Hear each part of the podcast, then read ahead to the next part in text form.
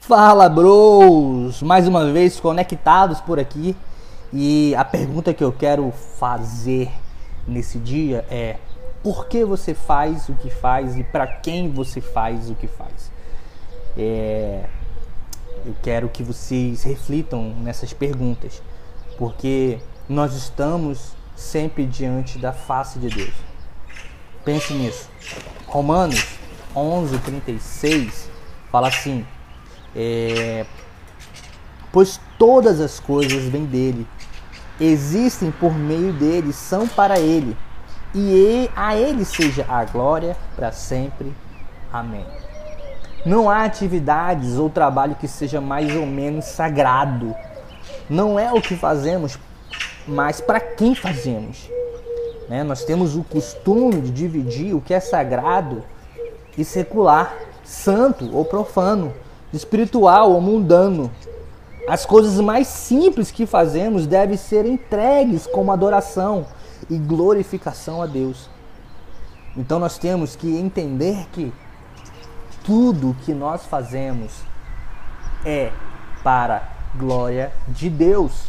Não é somente no culto aos domingos, não é somente quando você faz o seu devocional, não é somente quando você escuta um louvor, uma música em adoração a Ele, não é somente quando você está ouvindo algo relacionado à igreja ou a Ele, mas tudo que você faz pertence a Ele e é para glorificá-lo.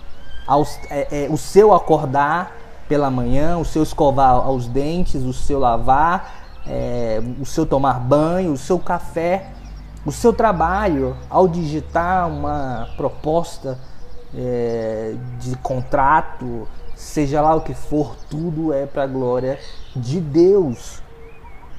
Amém?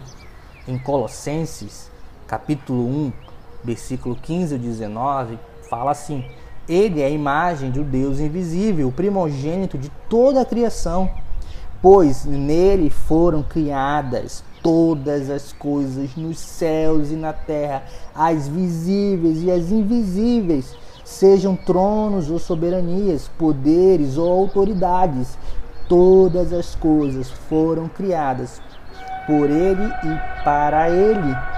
Ele é antes de todas as coisas e nele tudo subsiste. Ele é a cabeça do corpo, que é a igreja, é o príncipe e o primogênito dentre os mortos, para que em tudo tenha supremacia, pois foi do agrado de Deus que nele habitasse toda a plenitude. Então, tudo que fazemos é para Ele, tudo, tudo. Ao caminhar, ao correr, ao conversar com os amigos, ou assistir um filme qualquer, dos Vingadores, da Liga da Justiça, seja lá o que for, tudo é para Ele. É para tudo é, é para glorificar aquele que nos deu a vida.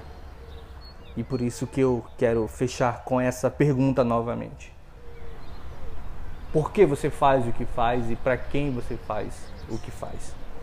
Ficam, fiquem todos na paz e até a próxima.